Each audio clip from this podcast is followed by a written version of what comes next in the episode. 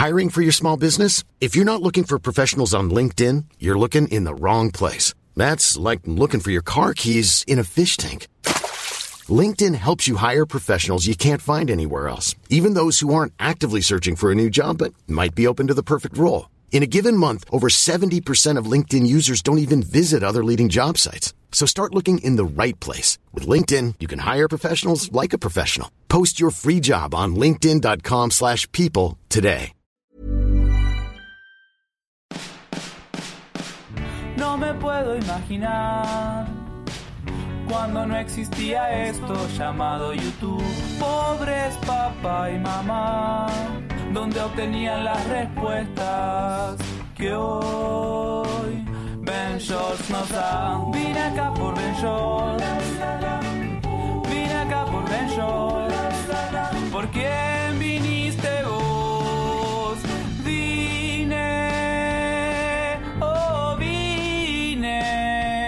por Ben Shorts. Hola amigos, bienvenidos a Soliloquio de Ventures. Yo soy Héctor de la Hoya del canal Ventures y el día de hoy tenemos un colega de invitado. Eh, es un viejo amigo, pero que ahora también tiene un podcast que se llama Maratoneamos. Movió la boca para que no lo dijera más. Oye, no sabía si, si te lo aprendiste. Maratoneamos. Claro que sí. ¿De qué se trata, güey? Oye, bueno, gracias por invitarme. Eh, yo soy Miguel Hernández, aquí creo que me puedo presentar como Mike y Maratoneamos es mi podcast de series y de cultura pop.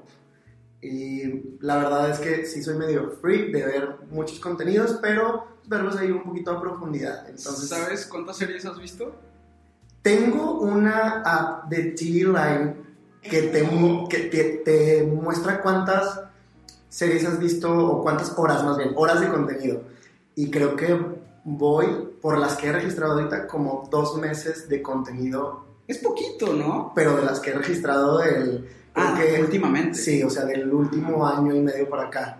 ¿Dos meses en un año y medio? Ajá, o Oh, sea... sí, tienes pedos. Bueno, No. pero te, ahora te dedicas a esto. Sí, exacto, ya tengo, ya tengo una barra para, para seguir viendo cosas. Wow. Vamos a dejar tu podcast, no sé dónde, pero por ahí ya No, y también tengo otras opiniones aparte de, de las series, entonces creo que igual aquí puede. Ah, sí, claro. O sea, bueno, Mike, es que no sabía si decirte Mike o Miguel. Nos conocemos desde hace varios años.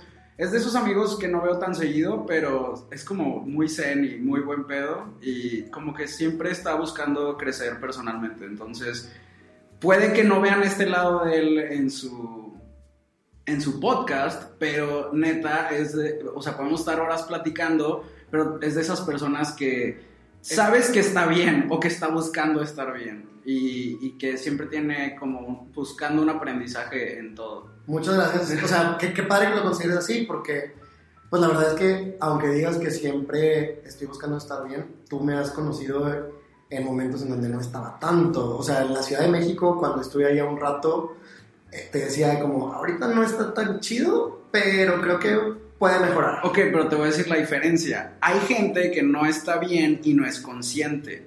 Y es difícil encontrar gente que es consciente de su estado, porque si no te das cuenta, entonces no puedes cambiarlo. Entonces, el saber dónde estás es lo primero, ¿no? Y lo más importante. Entonces, tal vez a eso me refiero. Muy bien, pues sí, muchas gracias, las flores y sabes que para ti también son muchísimas. Bueno, eh, voy a, vamos a contestar varias preguntas. No sé cuáles son algunas, pero vamos a empezar.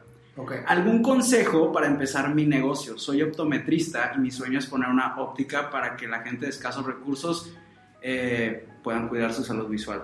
Siento que a veces cuando vas saliendo al mundo real, luego luego quieres ayudar a los demás y tú no, todavía no tienes tus bases.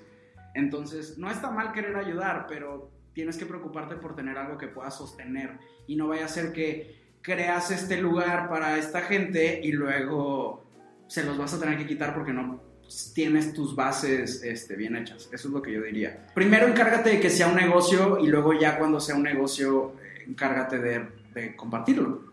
Ok, yo a lo mejor voy a sonar un poquito más técnico, pero puede funcionar. Hay toda una eh, parte del, del mundo de los negocios y el mundo del emprendimiento, se llama el emprendimiento social.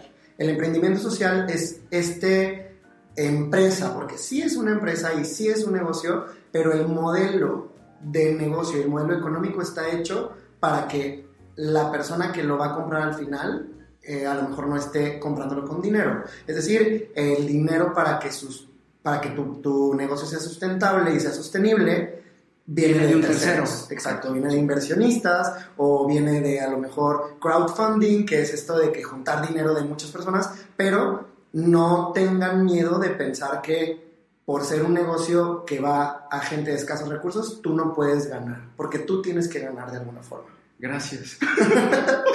No, si era más o menos a lo que te Sí, referías. la ¿no? salvaste yo de que no, pues te hacer tu chamba. No, es que sí, es, yo, yo trabajo con muchos emprendedores y creo que esto que acabas de decir es muy cierto. O sea, como que quiero ayudar, pero pues, no tengo dónde vivir, entonces las dos cosas pueden pasar a la vez. Ok. Muy buena respuesta. Laura pregunta, ¿piensas que es verdad que si te rodeas de personas positivas, tú tienes más motivación y qué los inspira?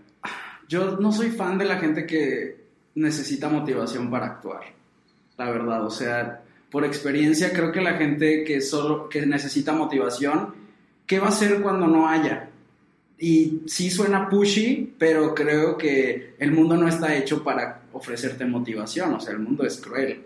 Y tú puedes crear, este, no sé, como un, un entorno para ti que sea seguro y que puedas seguir haciendo lo que te gusta sin necesidad de que haya alguien aplaudiéndote, porque eso no depende de ti, a veces la, la motivación tiene que venir de adentro y cuando no la hay, eh, no puede ser tu gasolina, siento yo. Ok, estoy de acuerdo contigo en que tiene que ser muchísimo más interno este, este proyecto de, de estar siempre activo y estar positivo, pero en lo que sí concuerdo con lo que dice Laura es que terminamos siendo la suma de las personas que más cerca tenemos. Entonces, si las cinco personas que están, eh, que las, las cinco personas que, que- que te rodean y con las que platicas todos los días tienen una mentalidad positiva, es más, es, es más probable que a mí se me pegue. Ojo, probable, no, no quiere decir que sea una regla. Exacto, eso es importante porque no, no quiere decir que se te va a pegar. No. Tú tienes que trabajar en ti porque puede que tú seas esa quinta persona que alguien más va a querer sacar de su círculo. De acuerdo, de acuerdo. Y eso es muy fuerte. O sea, cuando, digo, no, no todo el mundo hace esto y no siempre es recomendable, pero ha habido veces eh, en mi vida en las que no estoy en el mejor lugar y me pregunto de quién, quiénes están más tiempo conmigo. Y empiezas a ver a tu alrededor y dices, ¡ay, no manches! Entonces, a veces nos toca ser esa persona y tenemos que darnos cuenta que aunque los, quienes nos rodean son extremadamente positivos, tal vez nosotros los estamos arrastrando a eso. Entonces, pues no, no es gripe. Sí, no, no es No gripe. se te va a Yo creo que pegar. es más bien como un tema de hasta, sea, si, si lo vemos negativo como presión social, o sea, si estás con cuatro runners y tú eres el único que no está, que no, que no corres ahí, a lo mejor te vas a sentir un poco como fuera de lugar, ¿sabes? A eso voy con la presión social. Y lo mismo con las cosas positivas. Si las Claro. otras cuatro personas son positivas y tú no, eventualmente yo creo que te vas a mover hacia un lado o vas a tratar de contagiar a los demás de, de lo que tú eres. Como que, es que son muchas cosas. O sea, sí, Sí. obviamente, pero no, esper- no estés buscando esas cinco personas, porque la persona más importante eres tú. De acuerdo. Entonces hay gente que está buscando como ese atajo o ser amigo de no sé quién o esta persona, no sé, creo que pasa mucho en el ambiente creativo de necesito conocer a X escritor para poder escribir, bla, bla, bla, y preguntar, no, güey, esa persona no te va a agarrar la mano. Entonces a veces confundimos la falta de motivación con simple hueva, creo yo. No, ya, o sea, apaga el micrófono y ya se acabó este pedo. Yo creo que primero tienes que estar tú en un buen lugar y qué chingón que, que lo puedas compartir, pero no, no busques que te salven. O sea, comparte la, la positividad y tú, y tú encárgate de ser una de esas cinco personas. Muy bien, ya, sí, completamente de acuerdo. Uy, esta es muy buena. Carla pregunta, ¿cuándo es suficiente parar? Ah, chinga, está mal hecha, pero me imagino que cuando te das cuenta que ya debes detenerte. Sí, sí, o sea, la pregunta es, es esa. ¿Cuándo debes de detenerte? No, le- Carla, no está mal, no está mal la, la pregunta. No la leyó bien. ¿Cuándo es suficiente parar? Ah, no, sí estaba mal la pregunta. Sí o sea, mal. ¿cuándo es necesario parar? Sí, ah, muy bien, gracias. ¿Cuándo es necesario parar? Yo creo que te das cuenta de que tienes que parar cuando agotaste las posibilidades de ese momento. No quiere decir que después no se pueda, pero en ese momento en específico de tu vida, a lo mejor tienes que hacer una pausa o tienes que retirarte de ese proyecto si agotaste todo. Y creo que hay que aclarar que estamos hablando de proyectos porque cuando se trata de personas, creo que hay todo un nicho de gente frenzoneada que cree que en el futuro va a tener oportunidad. Ok. Y siento que a veces llegan muchas preguntas por ese lado y es como, no, No manches, qué puede cabrón. que nunca, ¿sabes? Qué cabrón que solo lo estaba pensando desde la parte como profesional y la parte de proyectos, pero tienes toda la razón. O sea, no, no, no lo había pensado en cuándo es necesario parar de intentar con una persona. Sí, porque ahí depende de otra persona, no solo de ti. Y en cuanto a proyectos, yo creo que hay de dos. O sea, hay, también hay que aprender a, a detenerse en dos. Cuando ya no puedes y cuando es momento de disfrutar y a veces se nos pasa porque no sabemos. Yo soy muy malo para celebrar. O sea, ¿Cómo? me pasa que Penchorts, el canal, cumplió 10 años y a mí fue que ni me, ni me acordé. Güey, o sea, si te hubieras acordado, te armábamos una fiesta, una peda, lo que fuera. güey. O sea, y eso es a lo que tú dices, que no te gusta hacerlo. O sea, no, Se no, me no pasa. te nace hacerlo. Creo que como es una industria, ay, voy a hablar de mí, pero Bienvenidos al programa. bienvenidos a mi mente. Eh, como es una industria en la que no importa si eres pionero, a mí me caga esa palabra. O sea, vale queso, lo que importa es que seas relevante. Entonces, no quiero festejar que llevo 10 años, quiero festejar que tengo trabajo ahorita, ¿sabes? Y mi trabajo no es festejar, mi trabajo es mi trabajo. Ok. Entonces, por ese lado a veces lo veo difícil porque más bien es encontrar, soy feliz de haber encontrado ciertos procesos y, y llevarlos de cierta manera y eso sí lo festejo pues, días no haciendo nada. Para mí ese es el festejo y es lo que he ido aprendiendo con el tiempo, pero antes no sabía detenerme y saber cuándo es suficiente. Ok. Y ya nada más regresando un poquito, porque ahora sí me enganché, a la parte de cuándo es necesario parar con una persona, creo que tenemos que Oye, aprender... este puede ser, no te preocupes, ¿eh? este puede ser el tema de un podcast, o sea, una de, un, sí, de un- de un capítulo completo, pero a lo que voy es, creo que tenemos que aprender y deberíamos ser una generación que haga las cosas más claras. ¿Qué quiere decir? O sea, no es no en cualquiera de los casos. O sea, no creamos que es un vamos a ver, ni creamos que es un, un, pues sí, pero medio disfrazado. O sea, creo que no, no solamente estoy hablando de una presión pues ya como más íntima o más sexual, que sea, no, lo, lo hablo desde una parte de si la persona te está diciendo que no, ahí es necesario parar. Exacto. O sea, no sé, a lo mejor estoy siendo muy drástico. No, solo creo que cuando se trata de cosas de trabajo, cuando se trata de algo que tú puedes mejorar, cuando se trata de relaciones, no hay un porqué, es porque no le gustas, güey, ya relájate, bye. Si quieres que te lo digan en la cara, pues sí pregúntalo, pero si no, pues eh, lo puedes intuir. Marisa dice, alguna vez leí que lo mejor que puedes hacer por tu vida laboral es dedicarte no a lo que siempre quisiste, sino a lo que eres bueno. Y por otro lado, escuchas el dedícate a lo que amas. ¿Cuál es mejor opción? Su- o sea, si lo supiera, ahorita no estaríamos aquí. Estaríamos... Yo creo que si vas a ser terco de hacer lo que amas, tienes que chingarle para ser el mejor. Luego es muy fácil decir, es que amo esto, pero no le echas huevos, entonces no, no lo amas tanto. Yo creo que cuando se trata de crecimiento propio, ahí sí puedes, sí tienes que ser incondicional, ¿no? Con lo que amas. Yo creo que el mundo real está, o sea, la clave para vivir en el mundo real está en un sweet spot. ¿Qué es un sweet spot? Es este punto como muy específico de una línea en donde lo que haces, a lo mejor, voy a sonar muy destructor de sueños, pero a lo mejor lo que haces no lo amas de forma apasionada, eh, emocional, pero no lo odias. O sea, estás más del lado de me gusta lo que hago, soy bueno en lo que hago y me da para vivir. O sea, creo que tendrías que juntar esos tres elementos. Yo lo veo mucho. ¿Jugaste a los Sims alguna vez? No. ¿Nunca? ¿Su Tycoon? Mm, no, no, no, de que Pokémon. Eh, bueno, a lo mejor Pokémon sí también funciona. En, en los Sims tú tenías como unos diamantitos que tú podías distribuir entre diferentes características de un sim. Entonces, de- tenía de que carisma, seis diamantitos. Y luego, este, no sé, eh, belleza, 10 diamantitos, etc. Entonces tú distribuyas los diamantes como quisieras. Para mí debería estar, los diamantes de nuestra vida, estar entre lo que me gusta, lo que sé hacer y lo que me deja para vivir. Si esas tres cosas yo las balancearía para tener una vida como digna y una vida que sea sostenible a largo plazo. Hay que tomar en cuenta por qué amas lo que dices que amas, porque muchas veces es algo que te dijeron hace mucho tiempo y se te queda la idea. Y regresando a Pokémon, es que, a ver, al principio solo hay Pokémon tipo volador, ¿sabes? Si de verdad amaras a Charmander, lo elegirías, pero a veces hay gente que se va por el camino fácil para poder vencer al primer gimnasio, porque Bulbasaur es el que va...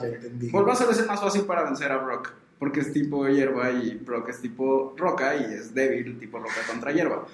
Entonces, esa es la opción más fácil, pero si de verdad amas a Squirrel, no, a Charmander, porque Charmander es X. Si de verdad amas a Charmander, lo eliges a él y te la pelas al principio y luego ya después... De una forma muy consciente, o sea, lo estás haciendo muy consciente de que lo voy Esto a va a valer batallar. la pena, pero porque el primer pena. gimnasio es roca y el segundo es agua. O sea, Exacto. Charmander no tiene oportunidad los No. primeros dos. No, pero di- digo, y aunque, aunque sonaba de otro lado, creo que ahí está una respuesta bastante legal, que es, si vas a, si, si quieres dedicarte a lo que amas, sé consciente de que a lo mejor no vas a ser tan bueno, porque esa es una realidad muy dolorosa, pero no todo lo que amamos somos buenos para, para hacerlo. Y por otra parte, necesitas encontrar un recurso para vivir. Entonces, pues es, es tomar la decisión como por los cuernos. ¿Cómo se llama el juez super mamón de Simon, Simon Cowell, Simon Cowell? Sí. O sea, ese güey es la persona que les hace un favor a todos los güeyes que cantan mal.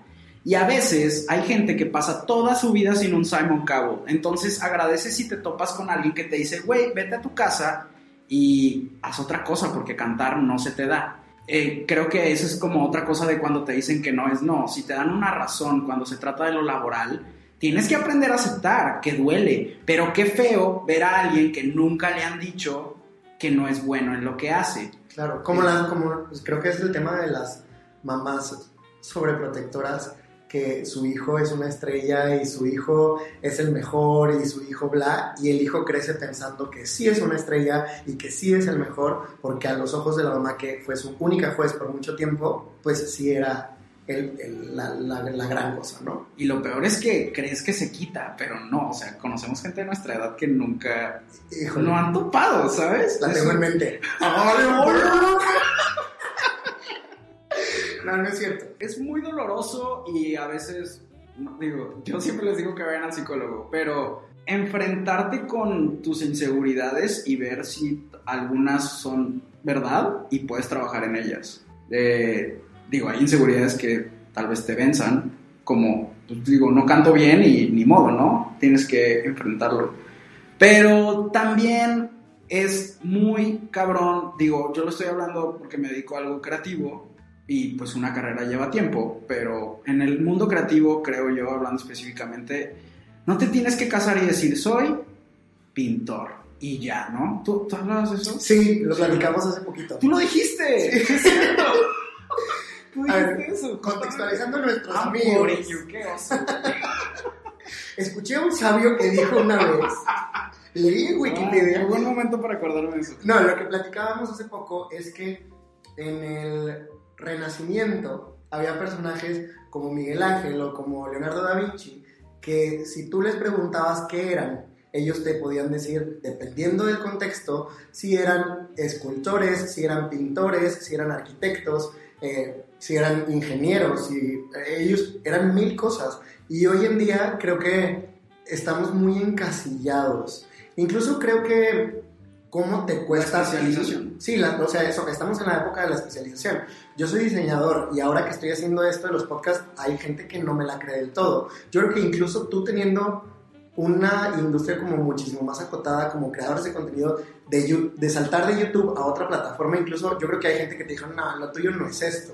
O sea, creo que existe este, de nuevo, voy a usar la palabra, el sweet spot entre también puedo seguir intentando. El sweet mejor- spot es lugar delicioso para buscar. Un lugar sabroso. Un lugar sabroso. Vamos a llamarle así a partir de ahora. Muy bien. Pero bueno, sí, a lo que íbamos era eso. No puedes dejar que una versión tuya del pasado decida por una versión del futuro tuya. Y vean a Ben Affleck. Es- ganó Oscar por escribir, Oscar por dirigir y fue Batman. Todo se puede, chavos. Claro, ya después se dio cuenta que no le gustaba tanto ser Batman. Pues es que en ese universo, ese es otro tema, ¿no? Sí, quiero enojarme. y-. No, pero es- está bien y creo que ahí se juntan varias de las cosas que hemos hablado hasta ahorita. Trata, inténtalo, checa dónde está ese lugar delicioso, pero si de- ya te das cuenta que no, ya no va por aquí, siempre hay un botón de reversa como de ya no fue por aquí, vámonos por otro lado. Y, y lo que siempre escuchas, o sea, no hay una manera secreta, pero sí hay mucha gente que, oye, si de verdad lo amas, vas a tu trabajo que te da dinero y le dedicas una hora al día a lo que amas. Y puede que nunca se vuelva tu trabajo, pero lo amas y lo estás haciendo. Entonces, si de verdad lo amas, no dejes de hacerlo. Y hay, y hay Aerotune, entonces igual ningún productor va a querer, pero si tú aprendes a producirte en tu casa, ya chingaste. Así salió Lily Allen en MySpace. E- eso no lo sabía y creo que es un, es un buen dato. La mejor manera de ahorrar. ¿Tienes algún tip? Para mí la mejor manera de ahorrar es no salir de tu casa nunca.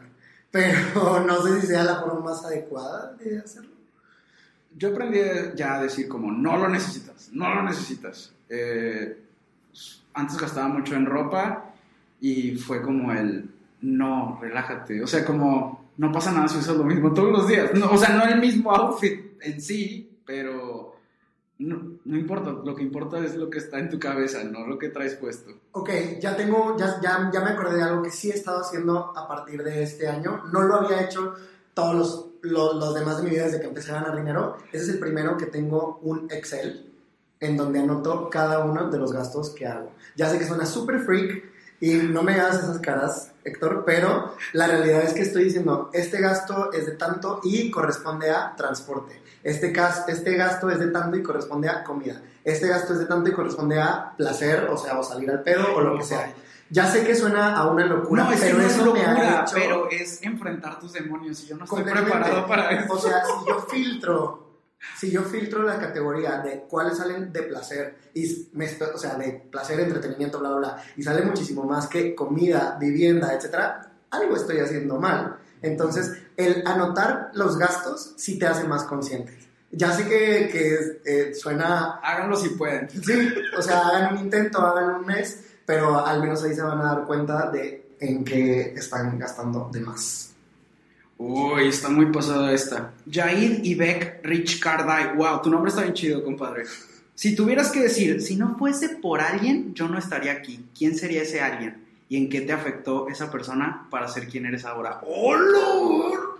Ese creo que es muy personal para, para ti. No, pues que alguien tiene que contestar. Sí, estoy haciendo tiempo para pensar. Ok, eh, cuando recién llegué a la Ciudad de México yo no tenía experiencia de nada en la vida y hablo de esto a veces en mis conferencias de que llegué a una agencia, yo tenía 20 años y pensaban que yo era de que toda una productora y por eso hacía videos. Entonces, de que no, no somos un equipo de personas, no es una productora, es un batillo nada más. Y aún así, eh, hubo alguien en esa agencia que confió en mí y fue que sí, jálate. Y me invitaban a todo tipo de juntas y reuniones y también pedas. Este, entonces sí fue como demasiado crecimiento y el poder asomarme a un lado de la industria que si no fuera por ese güey, pues tal vez ya era creador de contenido, pero no hubiera podido ver todo el lado del marketing digital que pude ver y de cómo funciona detrás de y por eso creo que también pasa mucho y digo esto obviamente ustedes no se enteran pero uno sí se entera del chisme pues muchos bloggers tienen mala fama de cómo se comportan con las agencias y demás. Entonces el estar de ese lado es como empiezas a apreciar de que hola verga y todo un equipo trabajando en esto digo hay veces que sí dices güey pinche hashtag pero sí, díganme qué poner. sí, pero creo que gracias a ese güey sí fue como pude tener un, un crecimiento este, y, y me introdujo como a todo este mundo. Bueno, me tocó, me tocó aprender mucho en esa agencia, que luego les contaré la historia, pero sí, creo que gracias a Sergio. Ok, yo, yo también ya encontré a qué persona. Tú, tú me conoces, Héctor, de hace ca- casi 10 años. Y la verdad es que irme a la Ciudad de México me cambió mucho. No, no, no dejé de ser la persona que soy, pero creo que desarrollé otras habilidades. Una de las, la persona que más tuvo que ver con esto es mi ex jefa, que se llama Mari Laura. Ella, si te acuerdas, te contaba que cuando yo llegué a, a la agencia, te digo, co- coincidimos en mundos creativos nosotros. Cuando yo llegué a la agencia no tenía experiencia previa. O sea, yo había trabajado aquí un rato en Monterrey, me fui a la Ciudad de México también. Y esta morra me contrató sin que sin yo tener experiencia y además estaba tenía horas limitadas porque estaba estudiando la maestría. Entonces ella me contrató y los primeros dos meses o sea me hizo llorar o sea llorar de no y es, y es en serio de de darme o sea que ella me decía güey, no es por ahí y, y por qué tomas esas decisiones y todo eso y a lo mejor de una forma muy dura. Y unos de los comentarios que me hacían se me quedaron mucho. Uno me decía ¿crees que sabes más de lo que de verdad sabes? Eso me lo repetía mucho. ¿Crees que sabes más de lo que de verdad sabes? Entonces es como una cosa de, ¡Ay, qué de fuerte! ego medio dura. Y la otra es ¿Pero que, te la creías? o sea, yo siempre he sido una persona como bastante segura, entonces a lo mejor sí, a lo mejor sí, como que daba por hecho muchas cosas y ella me decía, no, en la vida real no es así, Miguel. Y la otra que me decía es, te sobra inocencia. O sea, imagínate, yo iba llegando y eso que Monterrey no es una, no es una ciudad chiquita, pero ella me decía, llegar a esta ciudad es desarrollar colmillo. Entonces, hoy esas dos cosas las acepto y las, la- las hago parte de mí y ese fue el cambio más grande que tuve. O sea, ella me ayudó a moldearme, no a ser peor persona, no, pero a ser un poquito más realista. No dejo de ser un soñador, no dejo de ser una persona como con aspiraciones de cambiar el mundo y todo eso, pero tengo siempre ya un- los pies en la tierra y eso se lo debo mucho a ella. Creo que eso es como lo que tienen en común, ¿no? Este tipo de personas que al final de cuentas son mentores. Sí. Y, y que no es como alguien, no es alguien que esperas conocer así como la gente que quiere conocer gente famosa y así, sino como alguien que está, que tú te puedes ver tal vez en un futuro en su lugar o algo así. Sí. Y que De hecho, que Mientras me está- quedé con su, o sea, me quedé con ¿Sí? su puesto. O sea, en la agencia me quedé Wow. con, con lo que ella hacía y cuando me dio el puesto, yo dije, ni de pedo puedo hacer ni la mitad de lo que tú haces. Y a la vuelta de Ah, no año... güey, ese No, diablo viste a la mujer. De hecho, soy Anne Hathaway con la voz alterada. No, pero es, es real, es real. Y, y después, a la vuelta de año, me, me escribió y me dijo, te diste cuenta cómo si podías. Entonces, eso está bien cool. Wow. Sí, creo que los mentores, y lo dije, es una palabra muy correcta. Un mentor es una persona que de verdad te cambia la vida y te saca un poco lo mejor de ti. Y creo que eso es clave y no, y no sé cómo lo... Porque pues, el güey tenía de que 25 años y yo 20, ¿sabes? No era como el señor. Ah, no, sí, y Pero- tiene tres años más que yo. Un rollo de que, güey, te están empujando a crecer, pero que al mismo tiempo te pongan los pies en la tierra, está cabrón. Sí. Ese balance está bien chido y... Ojalá encuentren a alguien así. dense- sí, y dense cuenta, tal vez ya está en su vida, pero a veces aprecien los regaños. Sí, eso es, eso es verdad. Si pudieras quedarte toda la vida con la misma edad, ¿cuál sería? Güey, Esta. Dime un momento. No, este, mira, la realidad es que yo creo que, a ver, tengo 31 Ajá. y hoy estoy en muy buen momento de mi vida. Bueno, estamos hablando, a ver, físicamente y mentalmente o... Yo, de hecho, justo iba a decir esto. Creo que tengo energía, tengo tiempo medio limitado y tengo dinero. A huevo. Ahorita es un muy buen momento para mí, pero en realidad a los 25 tenía muchísima más energía y si tuviera la forma de pensar que tengo ahorita, me preferiría Ah, quedarme. ya sea a los 22. Es No que las, güey, pero es que, ¿cómo nunca me daba cruda? No, o sea, yo ahorita de verdad el lunes no pude hacer nada por culpa del sábado. Son dos días. O sea, Sí. eh, ya, no- ya ni siquiera no- ni siquiera te dan ganas de salir. ¡Qué fuerte! Claro, digo, y no todo de salir en la vida, pero No, pero estamos hablando así como si fuéramos extraterrestres y vamos a conocer a los humanos, cómo es ser humano y poseer un cuerpo que extraño estoy explicando. no, pero, Pero, ajá, de que, güey, pues ese vato, si prueba ese venenillo, se pone mal por tres días. Y este otro puede tomar el venenillo tres días seguidos y no le pasa nada. Vamos por ese que aguanta el Sí. venenillo. creo que la única cosa es que a los 20, cua- 24, 25, ya no tenía clases, que las clases y las tareas a mí me, hijo, me mataban. Pero en este mundo fantástico no tienes que ir a la escuela. O sea, Ah, no. es como la película de Quisiera ser grande, ok, ¿sabes? Ok, ok. O sea, solo es... Sí, ¿no? Pues, ¿tú ¿cómo interpretas la pregunta? Yo, yo lo veo con todo mi, con todo mi contexto. Yo creo que mis 25 fueron mis mejores. Es que también el pedo, güey, bueno, ya... Sí, la neta a mí a los 21 nadie me tomaba en serio. O sea, en el mundo laboral, como te ves a los 21, es- y está mal, porque hay gente que está puñetas a los 55, Sí, claro, ¿sabes? Eso no, no, eso no no cambia, es como los que, sí. La, por ejemplo, específicamente, esta gente que son mamás de que sí, todo bien, todo bien, y se creen superestrellas todo el tiempo, ¿cómo crees que sea el choque que tengan que vivir para de verdad ser conscientes? O sea, ¿qué crees que vuelve a la gente consciente? Esta es una pregunta mía, pero... Ay, yo de que, ¿y por qué no dices de quién fue? Eh, mientras más alto estés o piensas que estés, es mayor el putazo. Entonces, yo creo que si de verdad te tienes como esta persona que todo lo puede y que todo lo logra, ¿Pero tú crees que tiene ser que haber un putazo? Yo siento que sí. O sea, yo creo que para ese tipo de personas no es incremental, no es un no de repente y luego otro no de repente y no otro no de repente. Creo que tiene que haber algo muy determinante en su vida. Y a lo mejor voy a sonar muy extremo, pero como la gente que toma cada fin de semana y maneja cada fin de semana y no es, y a lo mejor lo paran una vez o dos veces y como que no hace caso, pero hasta que se da un choque fuerte es cuando entiende, Sí. eso es lo que creo. O sea, creo que tienes que tocar fondo. Es que yo siento que a veces no cambia la gente, solo que todos recibimos la información de diferente manera.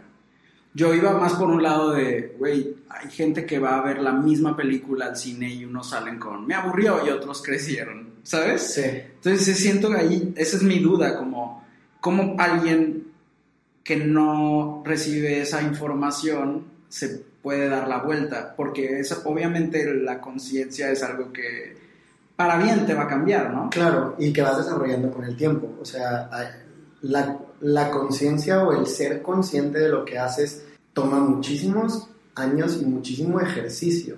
O sea, a lo mejor dos personas de la misma edad, y creo que a, eso es a lo que vas, dos personas de 30 años, a lo mejor una tiene un grado de conciencia mayor de quién es y otro la vida le ha facilitado tanto las cosas que nunca se cuestionó nada. No, y hay gente que no, ni siquiera lleva una vida fácil, pero hay un... yo creo que eso es, es el tipo de cosas que, no digo, yo que no sé nada de estos temas, pero que el arte es lo único que puede igual y generar ese tipo de cosas, ¿no?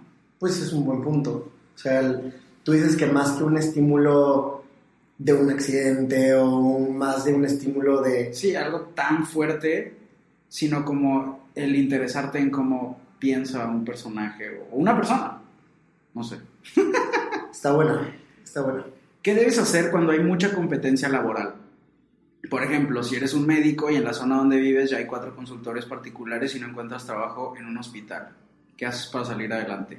Yo te voy a hablar desde mi experiencia profesional como marketero, como desde la parte de marketing. Yo creo que todos podemos tener un posicionamiento diferente a desarrollar. ¿Qué quiere decir esto?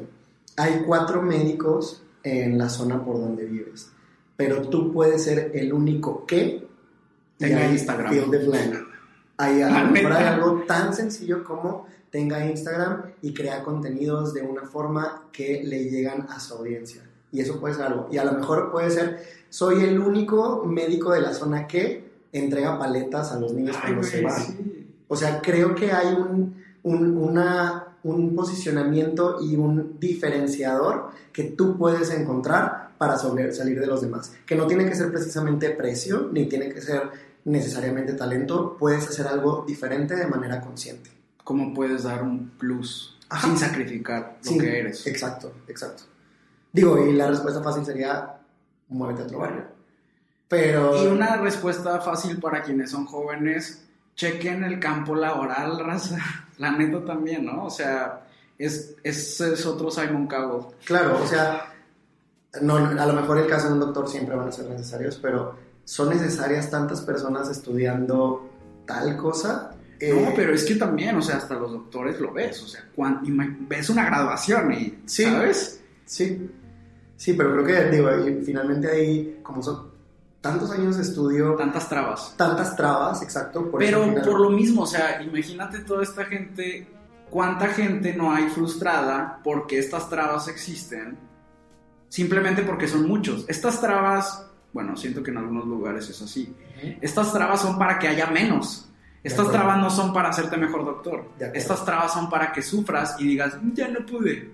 Entonces, creo que también se trata de revisar si eres bienvenido en el mundo real, ¿no? Sí, creo que ese es un, o sea, como tomar un paso para atrás y analizar si realmente cómo está el campo laboral. O sea, creo que a lo mejor nos, a lo mejor hay cuatro doctores en, en la zona, pero no hay ningún, eh, ¿qué? ¿Dentista? Ajá. O sea, creo que también tienes que considerar... cómo Bueno, y además, ¿cuánto estudias y cómo va a cambiar la zona? Qué difícil. Suerte, chavos. Y por último, ¿cuál es tu definición de felicidad? Complicado. Tú acabas de hablar de eso, ¿no? Sí, pero ya no me acuerdo. Así que dime. Para mí felicidad está directamente relacionado a plenitud y balance.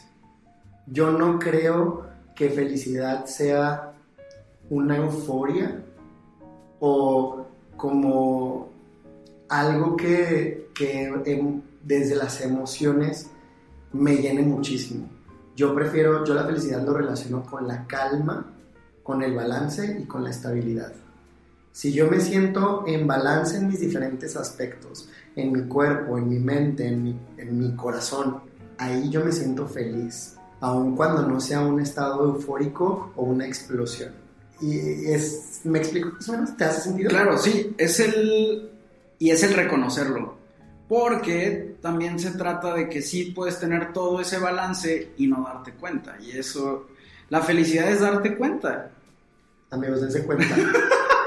Pero es, es completamente cierto y creo que la, la constante en todas las preguntas ha sido el estado de conciencia de las cosas. O sea, si te haces consciente de lo que tienes, y parece que este podcast es sobre mindfulness y todas esas cosas que están sobre ser agradecido y estar en uno en, en, eh, Creo conectado. que es eso, ¿no? Digo, también cuando más feliz me he sentido es cuando conscientemente agradezco. Porque te obligas a ver lo bueno. Sí, Entonces, sí ha habido momentos en los que me está llevando la chingada y me obligo a agradecer algo y automáticamente me lleva como a otro estado mental. Y ojo, la felicidad no significa haberlo conseguido todo o tenerlo ya todo. O sea, la felicidad significa estar como pleno con lo que tenemos o con lo que estás viviendo, sabiendo que incluso pueden haber cosas mejores, pero no necesariamente te tiene que, que molestar el no tenerlas en ese, en ese momento. Hasta te, hasta te debe poner feliz saber lo que quieres. No que lo tengas, sino, wow, sé qué es lo que quiero y tengo un propósito, ¿no? Darte Sí. propósito. Eh, ¡Wow! ¡Qué bonito! sí, sí, está padre terminar así. Pues ya saben, eh, maratoneamos. Sí, arroba maratoneamos y arroba miguelhernández.mx es mi cuenta pues, personal. Y, y compartan este podcast si les sirvió, si les ayudó. Ayuda un chorro que lo suban a Stories, Twitter, Facebook, Instagram, OnlyFans, ah, se crean, este, Tinder, todo lo que se pueda. Rólenlo. Adiós. Vine acá por